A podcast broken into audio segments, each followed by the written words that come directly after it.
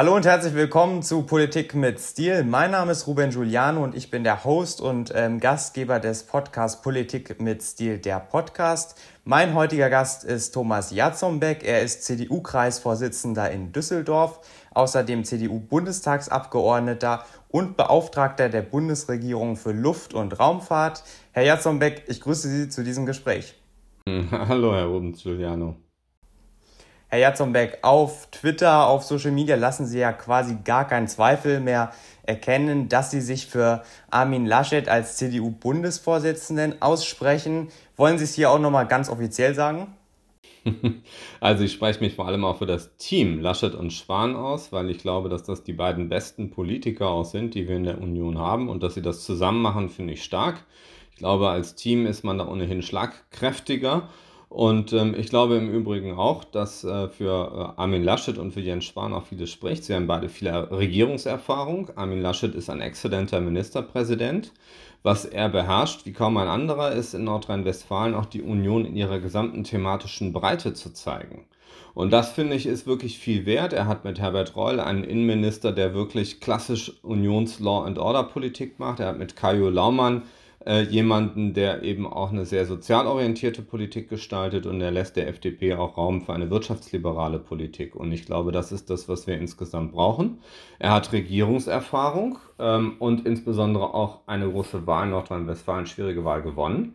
Und ich glaube, auch das ist ein Aspekt, den man bei der Wahl eines potenziellen Kanzlerkandidaten im Blick haben sollte, dass jemand auch die Coolness hat, so einen Wahlkampf fehlerfrei durchzustehen. Das ist alles andere als selbstverständlich und deshalb glaube ich, die beiden anderen sind ebenfalls sehr gute Kandidaten. Aber ich glaube, dass das Team Laschet und Spahn nochmal besonders heraussticht. Mhm. Nun haben Sie sich ja letzten Samstag war das sehr darüber empört gezeigt, dass äh, Norbert Röttgen und Friedrich Merz ihre Einladung zum digitalpolitischen Gespräch nicht angenommen haben. War das in dieser Form angemessen? Würden Sie das sagen im Nachhinein? Ja, ich habe geschrieben, das ist jetzt eine Chance von Norbert Röttgen und Friedrich Merz zu zeigen, dass sie Digitalisierung beherrschen und zur Chefsache machen. Wir haben, muss man im Hinter, äh, für den Hintergrund äh, das Verständnis erklären, wir haben vom C-Netz, das ist der digitalpolitische Think Tank der Union, ähm, wir haben vom C-Netz aus halt alle drei Spitzenkandidaten eingeladen, mit uns über Digitalisierung zu reden. Wir haben von Armin Laschet sehr schnell eine Zusage bekommen, von den anderen beiden nicht. Und ähm, ja, in der Politik, ich sag mal auch auf Twitter, da darf man vielleicht auch nicht immer jedes Wort auf die Goldwaage legen. Es ist ja auch ein sehr impulsives Medium, aber es hat auch eine gewisse Wirkung erreicht, denn wir haben tatsächlich dann auch sehr schnell eine Zusage von Friedrich Merz bekommen, der da ganz klar auch demonstrieren wollte, dass bei ihm Digitalisierung auch Chefsache ist. Das finde ich ausgesprochen positiv. Und wie ich höre von meinen Kollegen, die das Gespräch geführt haben, äh, hat er das auch sehr gut gemacht. Und äh, Norbert Röttgen hat uns dann äh, Ellen Demuth geschickt und auch mit ihr haben wir jetzt ein Gespräch abgedreht und da wird es am, glaube ich, kommenden Sonntag das Video zu geben und dann kann man sich auch mal von den Kandidaten direkt anhören, wie kompetent sie bei Digitalisierung sind.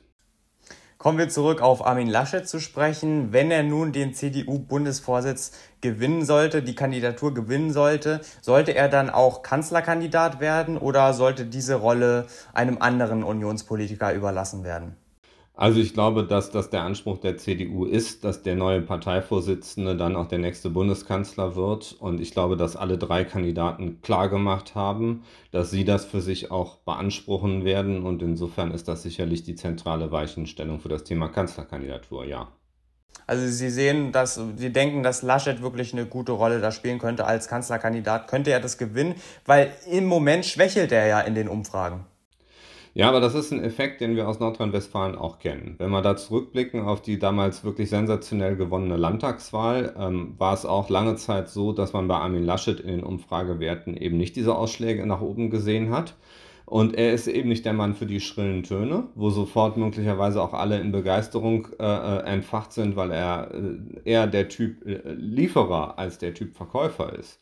Und ich glaube aber, dass je näher man an den Wahltag kommt, so war es auch in Nordrhein-Westfalen, und je mehr sich die Menschen damit beschäftigen, wer denn die Kandidaten wirklich sind und was sie können, dann stellt man nämlich fest, dass die Stärke von Armin Laschet darin besteht, eben auch sehr bereit, Leute einzubinden, zu einem Ergebnis zu bringen und nicht so eine One-Man-Show zu machen. Und das zeigt sich ja auch darin, dass er ein Team gemeinsam mit Jens Spahn halt eben bildet. Und da wünsche ich mir ebenfalls, dass Jens Spahn auch in der nächsten Bundesregierung eine wirklich zentrale Rolle spielt. Und deshalb glaube ich, sind die beiden als Team gut und ich glaube, dass sie sich auch ergänzen können, dass sie sehr unterschiedliche Profile auch haben und auch damit dazu beitragen, dass die Union sich breiter aufstellt. Jens Spahn soll eine zentrale Rolle spielen, sagten Sie gerade. Welche Rolle, an welche ähm, Rolle haben Sie jetzt gerade gedacht?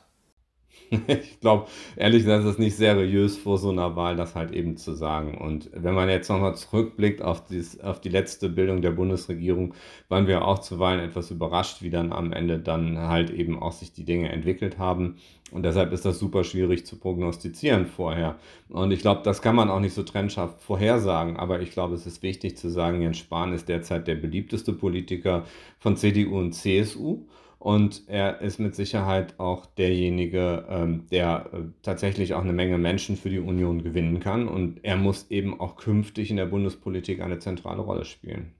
Wir wollen gleich auch über Inhalte etwas reden. Zuvor noch eine letzte Frage zu Kandidaten. Es kursierten ja auch die Gerüchte, dass ähm, CDU-CSU-Fraktionschef Ralf Brinkhaus ähm, kandidieren könnte. Was würden Sie zu einer möglichen Kandidatur von Ralf Brinkhaus sagen? Gar nichts, weil meines Wissens nach kandidiert er nicht. Ich finde, er ist ein sehr guter Politiker, ein sehr guter Fraktionsvorsitzender. Wir haben persönlich ein äh, Projekt, was uns sehr stark verbindet, den 10 Milliarden Zukunftsfonds. Da hat Ralf Brinkhaus sehr viel für getan, damit das möglich wird. Und ich finde, er hat einen sehr sauberen ordnungspolitischen Kompass. Aber er ist nun ein, keiner der Kandidaten. Dass da spekuliert wird, ist nichts Neues. Es gab ja noch 738 weitere Namen, die zwischendurch in der Spekulation drin gewesen sind. Ich glaube, die können wir jetzt auch noch alle mal durchsprechen. Ähm, ich finde es auf jeden Fall gut, dass die Union ein Angebot hat, was auch über das absolute Spitzenpersonal hinausgeht oder den Spitzenkandidaten hinausgeht. Und ich wünsche mir natürlich auch von Ralf Brinkhaus, dass er auch eine wichtige Rolle spielt in der nächsten Regierung. Werden wir mal inhaltlich. Welche ähm, ersten Amtshandlungen, welche Amtshandlungen fordern Sie vom nächsten ähm, Bundesvorsitzenden? Na, ich glaube, das ist natürlich keine ganz einfache Situation, weil äh, am Ende, ähm, wer auch immer von den dreien es wird, ähm, ist es ja so, dass immer noch Angela Merkel Bundeskanzlerin ist und jetzt agiert. Und ich glaube, dass es auch in den letzten zwei Jahren für Annegret Kramp-Karrenbauer in der Tat schwierig war. Ähm, diese Idee, man hätte da eine Parteivorsitzende, die CDU pur macht und ähm, daneben die Bundeskanzlerin und man könnte dann sozusagen die Dinge noch verdoppeln, die hat sich nicht als richtig herausgestellt. Im Gegenteil, ich glaube, das ist hinreichend schwierig jetzt auch, muss man sagen, eine echte Herausforderung, für wen auch immer es wird, sich zu positionieren neben der ja auch äh, seit Corona wieder extrem populären Bundeskanzlerin. Und ähm, insofern glaube ich, das, was jetzt, wo es drauf ankommt, ist ein Team und eine Agenda für den Bundestagswahlkampf aufzubauen, auch ein gemeinsames äh, Verhältnis dazu mit unserer Schwesterpartei CSU aufzubauen und äh, sich dafür halt eben zu rüsten. Und äh, das, wofür ich persönlich stehe und was ich wichtig finde, ist auch eine Zukunftsagenda aufzubauen. Und da gehört natürlich das Thema Digitalisierung ganz weit nach vorne, aber insbesondere auch äh, das Thema Aufbau von neuen Unternehmen. Denn äh, das äh, jüngste deutsche Unternehmen äh, aus der Technologiebranche, was es am Ende weltweit geschafft hat, ist tatsächlich SAP.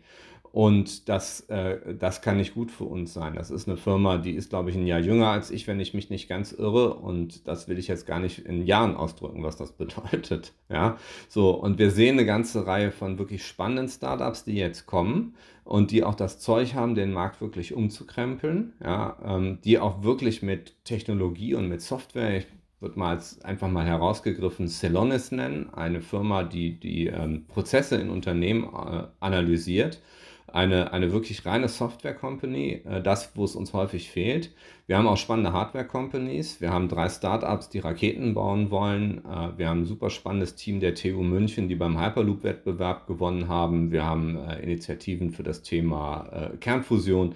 Wir sehen also wirklich auch im im Deep Tech-Bereich eine Menge Dinge und wir müssen jetzt die richtigen Grundlagen schaffen, dass daraus tatsächlich jetzt endlich auch globale Erfolge werden. Wir können nicht dabei weiter zusehen, dass USA und China diesen weltweiten ähm, Digitalisierungs- und Technologiemarkt der Zukunft beherrscht.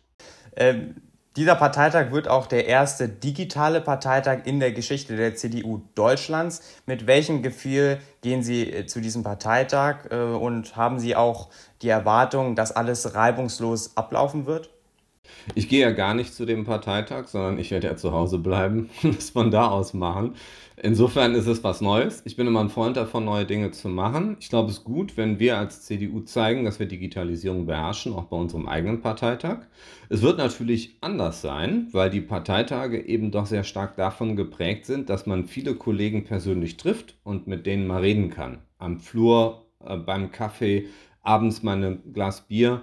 Und insofern ist, glaube ich, der CDU-Parteitag für viele auch ein sehr wichtiger Netzwerk-Event, wo man auch die Kollegen aus, aus anderen Bundesländern und aus den Bereichen im Bundestag, wo man sonst nicht so mit zu tun hat und auch viele Ehrenamtler mal trifft und mit denen auch noch mal ein paar Sätze reden kann. Das fehlt. Das werden wir auch nicht so ganz simpel durch die Digitalisierung kompensieren können und deshalb wird es auch in Zukunft so sein, dass wir weiter halt eben dann hoffentlich, wenn Corona, wenn wir Corona im Griff haben, auch wieder klassische Parteitage machen. Aber ähm, ich bin da sehr zuversichtlich, dass das jetzt eine gute Sache werden wird. Und im Übrigen hat die Partei auch viel gelernt, was digitale Formate betrifft. Gerade wo wir auch ältere Mitglieder haben, bietet es sich auch an, mehr und mehr Veranstaltungen tatsächlich halt eben auch mit Videokonferenztools zu machen. Und wir waren in Düsseldorf tatsächlich, der, hatten wir den ersten CDU-Ortsverband, der einen Stammtisch per Zoom gemacht hat und ein Angebot, was sich, glaube ich, multipliziert hat, quer durch Deutschland. Und das wird gut angenommen von unseren Mitgliedern. Und ich denke, solche Formate werden wir neben den klassischen Präsenzformaten auch in der Zukunft anbieten, weil wir damit auch wirklich unseren Mitgliedern echt Mehrwert bieten können. Und insofern hat Corona hier auch etwas Gutes erzeugt, nämlich einen echten Booster für Digitalisierung in der CDU, aber auch überall anders in Deutschland. Dann wünsche ich Ihnen viel Erfolg für diesen Parteitag und danke Ihnen für dieses Gespräch, Herr Jatzenbeck. Sehr gerne.